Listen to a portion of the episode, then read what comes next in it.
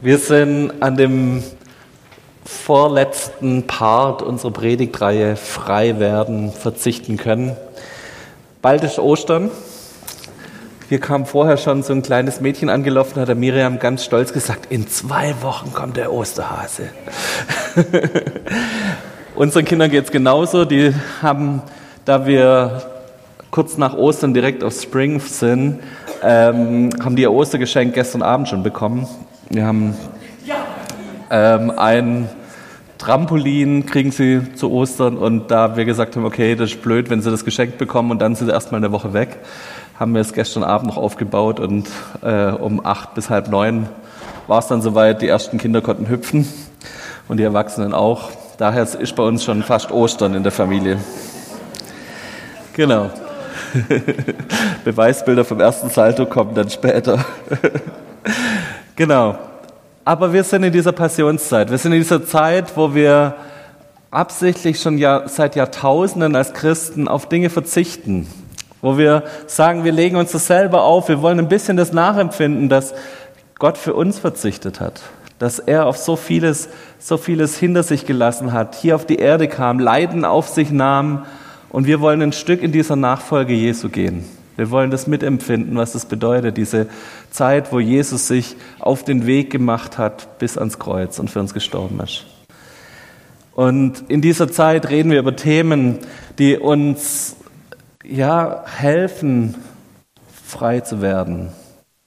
Wir haben so oft Dinge in unserem Leben, da sind wir Gebundene. Wir sind gebunden an unsere Gelüste, an unsere Gier. Wir sind gebunden an Dinge, die für uns äußerlich wertvoll sind. Wir haben über so Sachen gesprochen, dass ja, wir vielleicht oft unser Herz an Besitz hängen wollen und denken, das ist es.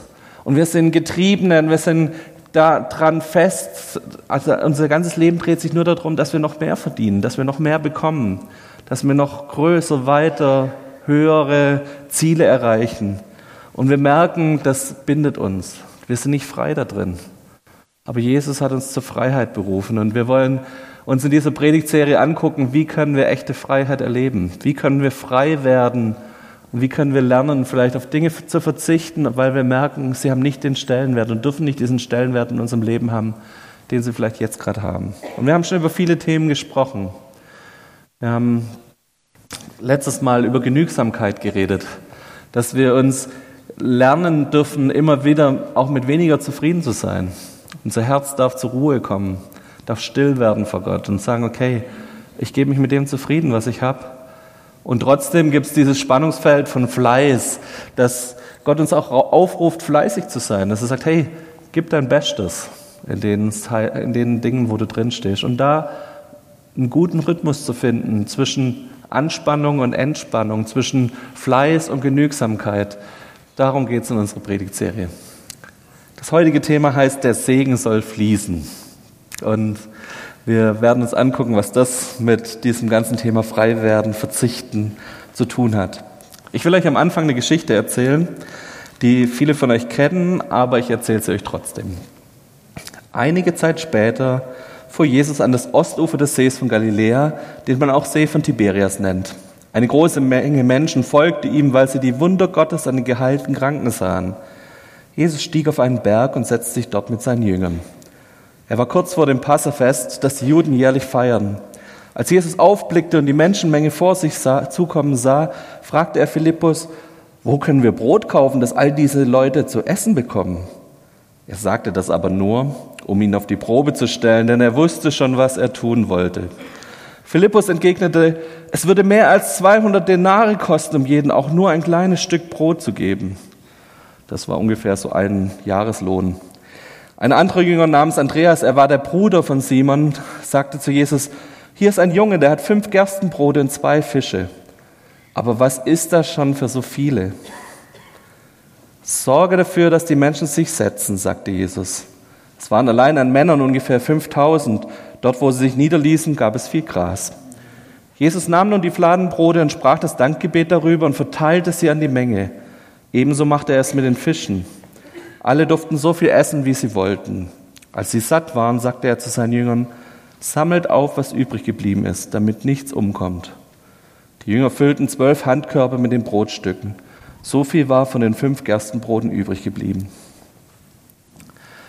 Der Segen darf fließen. Ich möchte euch mal die alternative schwäbische Geschichte zu der Brotvermehrung erzählen. Die schwäbische Geschichte geht so. Jesus geht auf den Berg und will dort predigen. Die schwäbische Hausfrau überlegt sich, oh, dort oben, mal gucken, was es dort gibt. Ich packe lieber mal meine Tupperdose ein. Dann wird sich vorbereitet. Man geht natürlich auch nicht ohne Trinken aus dem Haus. Und jeder hat was dabei. Dort oben am Berg ähm, fragt dann Jesus, sein Jünger, also wie sieht's aus? Gibt's was zu essen? Und dann kommt der Junge und sagt: Guck mal, ich habe hier ein paar Brote und zwei Fische. Jesus nimmt das, also die Jünger nehmen das, wollen es den anderen anbieten. Was sagt der gute Schwabe? Was sagt er? Wir nehmen nichts. Das wäre vielleicht die schwäbische Version von der Geschichte. Ja, nichts annehmen, ja, nichts auch nicht unvorbereitet sein, vielleicht vorsorgen. Man hat für alles gedacht, der Regenschirm ist dabei, falls es regnen sollte. Man hat Essen dabei, man hat Trinken dabei und das Notbiwak in der Handtasche von der Frau ist auch noch dabei. Vielleicht wäre das die schwäbische Version davon. Aber lasst uns mal angucken, warum kommt es überhaupt zu einem Wunder? Es kommt zu einem Wunder, weil Menschen spontan Jesus nachfolgen. Die sind alle nicht vorbereitet darauf, dass Jesus da den ganzen Tag jetzt auf diesem Berg sitzt und predigt. Die sind nicht vorbereitet darauf, dass, dass das vielleicht auch mehrere Stunden geht, aber trotzdem, sie sind so gespannt und sie wollen so viel von Jesus haben, dass sie da oben sitzen bleiben. Selbst als die ersten anfangen, Hunger zu kriegen, und da waren noch Kinder und Frauen dabei. Spätestens das wäre das Argument gewesen, ah, meine Kinder brauchen jetzt was zu essen, wir gehen jetzt. Versucht es mal hier in der Gemeinde zu machen, nach 13 Uhr noch zu predigen. Wird keinen Erfolg geben. Und, aber wenn wir uns das angucken, dieses Wunder kann aus drei Gründen für mich passieren.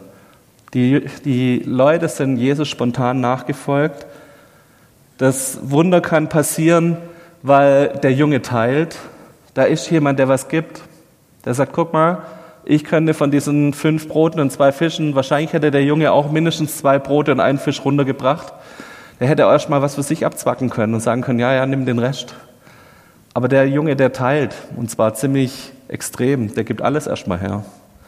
Das ist eine Voraussetzung für das Wunder. Und die letzte Voraussetzung ist, da ist eine Menge, die nimmt es einfach auch an die lässt es zu, dass jemand da ist und für sie sorgt. Die nehmen das an und sagen, ja, ich bin jetzt der Nehmer bei dem ganzen Wunder. Ich empfange das einfach und ich genieße das, dass da jemand Fisch und Brote für mich hat.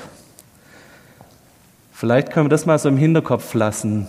So, die Voraussetzung für das Wunder war, es hat jemand gegeben und es hat jemand angenommen. Ich habe eine zweite Stelle für euch dabei aus 1 Timotheus 6. Vers 17 und 19, und die werden wir uns ein bisschen länger angucken, deshalb ist gut, wenn ihr da mitlest. Ermahne die, die nach den Maßstäben dieser Welt reich sind, nicht überheblich zu sein und ihre Hoffnung nicht auf den unsicheren Reichtum zu setzen, sondern auf Gott. Denn Gott gibt uns alles reichlich, was wir brauchen, und wir dürfen es genießen. Sie sollen Gutes tun, freigebig sein und ihren Besitz mit anderen teilen. Wenn sie so in guten Werken reich werden, schaffen sie sich einen sicheren Grundstock für die Zukunft und werden das wirkliche Leben gewinnen. Ich möchte euch als erstes den Vers 17, den zweiten Teil, nochmal mit raus, rausgreifen. Denn Gott gibt uns alles reichlich, was wir brauchen, und wir dürfen es genießen. Gott fordert uns auf zum Genießen. Gott fordert uns auf, dass wir Dinge als von Gott geschenkt ansehen können. Und dieses von Gott geschenkt bedeutet, wir dürfen es wirklich genießen. Gott beschenkt uns. Er selber gibt uns Dinge die in unserem Leben sind. Wir haben schon drüber gesprochen, auch bei dem Thema Dankbarkeit, dass die Gefahr da ist, dass wir jetzt unser Herz dran hängen und sagen, ja, das macht uns was aus, das gibt uns Identität, dass wir was haben. Das ist nicht der Punkt. Da müssen wir immer wieder aufpassen und immer wieder uns überprüfen, hängt unser Herz zu stark dran. Aber das in dieses gut pietistische reinzukommen, zu sagen, ha, das ist alles Sünde und das ist alles Versuchung und jeder Geldschein, den ich zu viel habe, der könnte mich irgendwie um die Ecke bringen und mich vom Himmelreich wegbringen. Das ist auch nicht in Ordnung. Hier wird uns vorgelebt und vorgegeben, hey, genieß es. Es ist schön, wenn du was hast. Du darfst genießen. Es gibt Möglichkeiten, dass wir Besitz haben, aber nicht unser Herz dran hängen. dass wir Besitz genießen, aber Gott dafür ehren für das, was wir haben und gut mit umgehen. Ich möchte euch diese Geschichte von den Arbeitern im Weinberg nochmal in Erinnerung bringen. Ich weiß nicht, ob ihr die im Kopf habt. Das gab es einen Weinbergbesitzer, der hat Arbeiter eingestellt. Und er hat Leute eingestellt, die am Morgen auf dem Markt standen und Arbeit gesucht haben. Und er hat ihnen gesagt, hey, ich zahle euch den und den Tageslohn. Und die Arbeiter haben gesagt, ja, super, das ist ein guter Lohn, davon kann ich leben. Wir gehen mit in den Weinberg. Dann ist er vormittags irgendwann nochmal auf den Markt, hat wieder Leute eingestellt, hat mit ihnen auch vereinbart, hey, ihr kriegt einen Tageslohn, kommt und kommt mitarbeiten. Das gleiche hat er mittags gemacht und dann hat er kurz vorm Abend nochmal Leute eingestellt. Und dieses, diese letzte Gruppe, die hat vielleicht noch eine Stunde gearbeitet. Ganz wenig eigentlich nur noch. Und als es dann um die Auszahlung geht, hat er erst die Leute nach vorne gerufen, die bloß diese letzte Stunde gearbeitet haben und hat denen einen vollen Tageslohn ausgezahlt. Und dann kamen die anderen, die länger gearbeitet haben und haben angemerkt, dass das doch unfair ist, dass das nicht passt, dass es nicht in Ordnung ist. Sie wollen doch auch mehr haben. Und Gott sagt uns in dieser Geschichte auf, dieses Annehmen können, ohne zu vergleichen, ist da, glaube ich, auch so ein Punkt, den diese Geschichte mit sich trägt. Dinge annehmen zu können, die Gott uns schenkt, ohne uns vergleichen zu müssen mit dem anderen. Der hat aber mehr. Der hat das und das, der hat doch viel weniger geleistet als ich und trotzdem kriegt der das Gleiche wie ich. Wie unfair.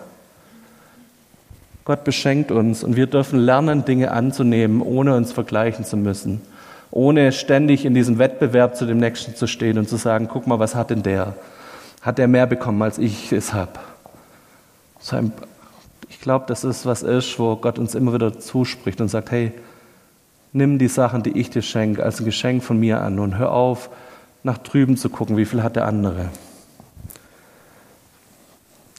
Hier wird darüber gesprochen, wir dürfen eine Großzügigkeit haben im Annehmen. Wir dürfen uns einfach annehmen, was wir von Gott bekommen und dürfen es genießen. Der Vers in dem nächsten Abschnitt, in Vers 19 oder 18, spricht dann davon, dass wir auch eine Großzügigkeit im Geben haben dürfen. Und ich glaube, das tut sich wirklich aufeinander aufbauen. Sie sollen Gutes tun, freigebig sein und ihren Besitz mit anderen teilen.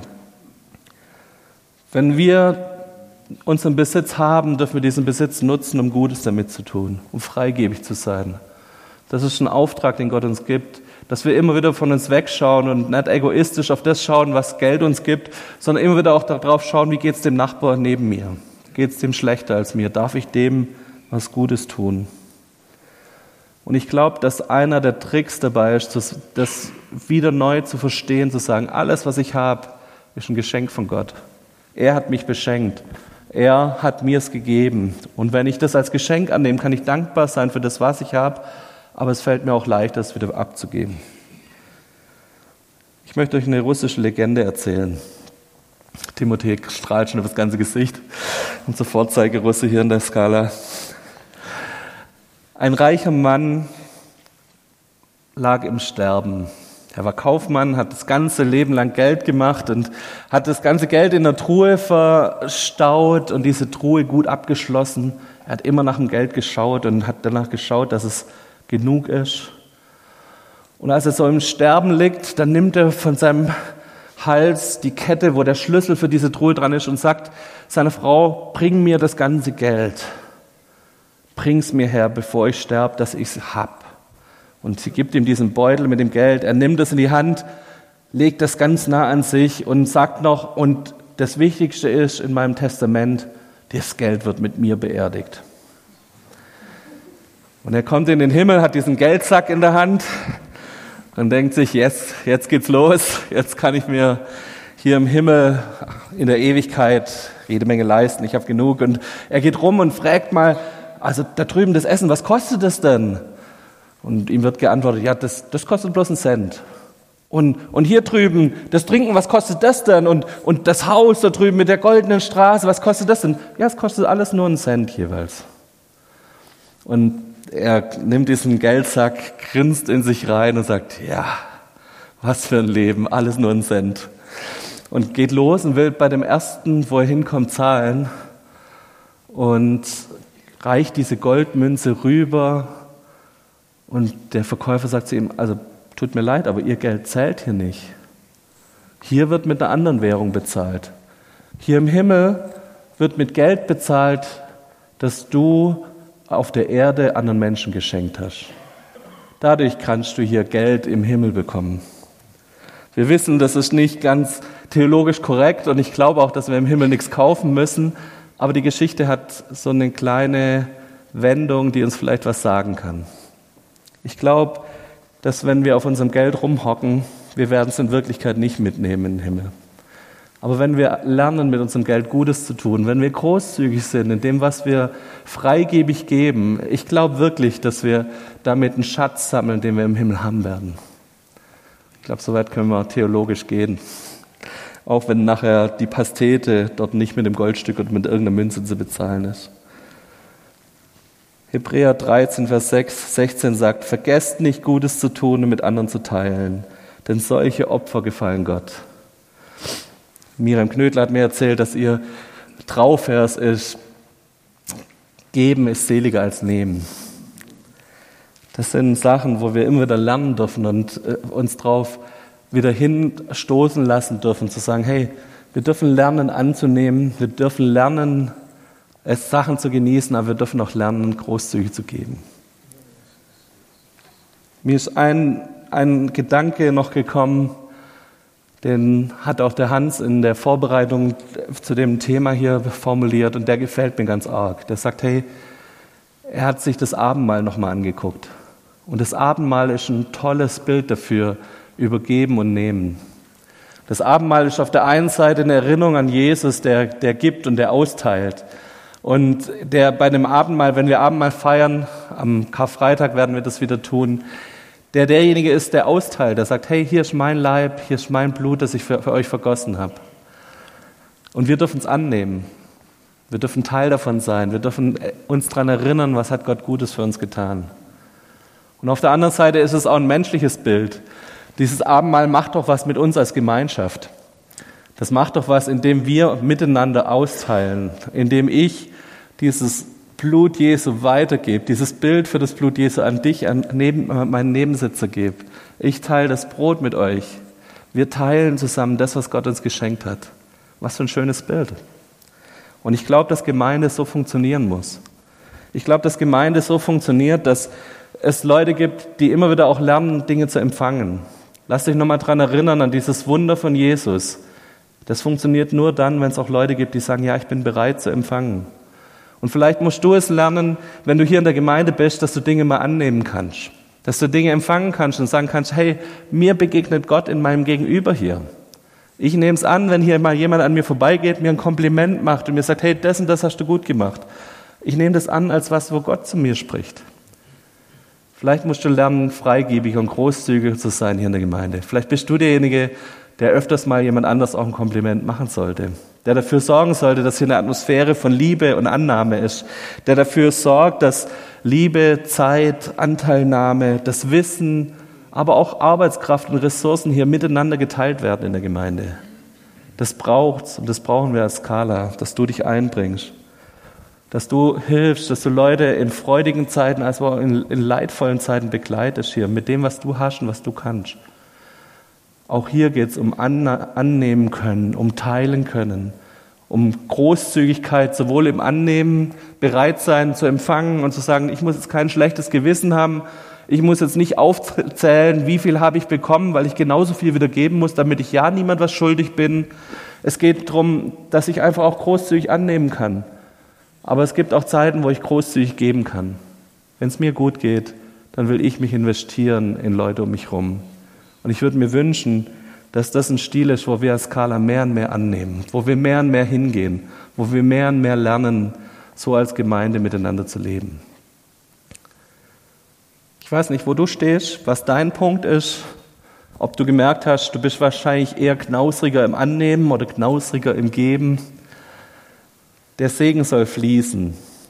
Das ist das Thema von heute Morgen. Und dieses Thema soll bedeuten, der Segen Gottes fließt dann, wenn es Leute gibt, die nehmen können und wenn es Leute gibt, die geben können. Und wenn das ein ständiges Nehmen und Geben ist. Ich empfange von Gott und ich teile es auch wieder aus. Ich bekomme Dinge geschenkt in mein Leben, zum Beispiel, dass ich freundlich sein kann und ich tue das, dieses Geschenk, dass es mir gut geht, dass ich gerade ein richtig glückliches Herz habe. Ich teile das mit anderen Leuten und ich gebe wieder einen Teil von mir weiter. Dieses Geben und Nehmen, das ist der Moment, wo Segen fließen kann und wo Segen in den Segensfluss durch unsere Gemeinde hindurchkommt. Ich glaube auch, dass das was ist, was im Endeffekt andere Menschen in unserer Gemeinde dann spüren werden.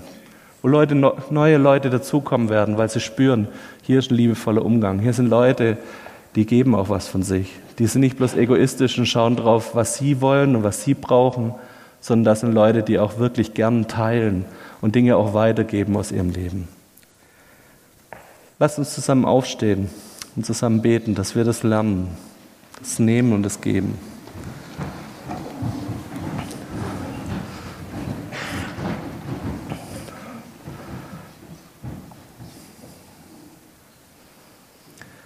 Herr Jesus, du weißt, wo wir stehen.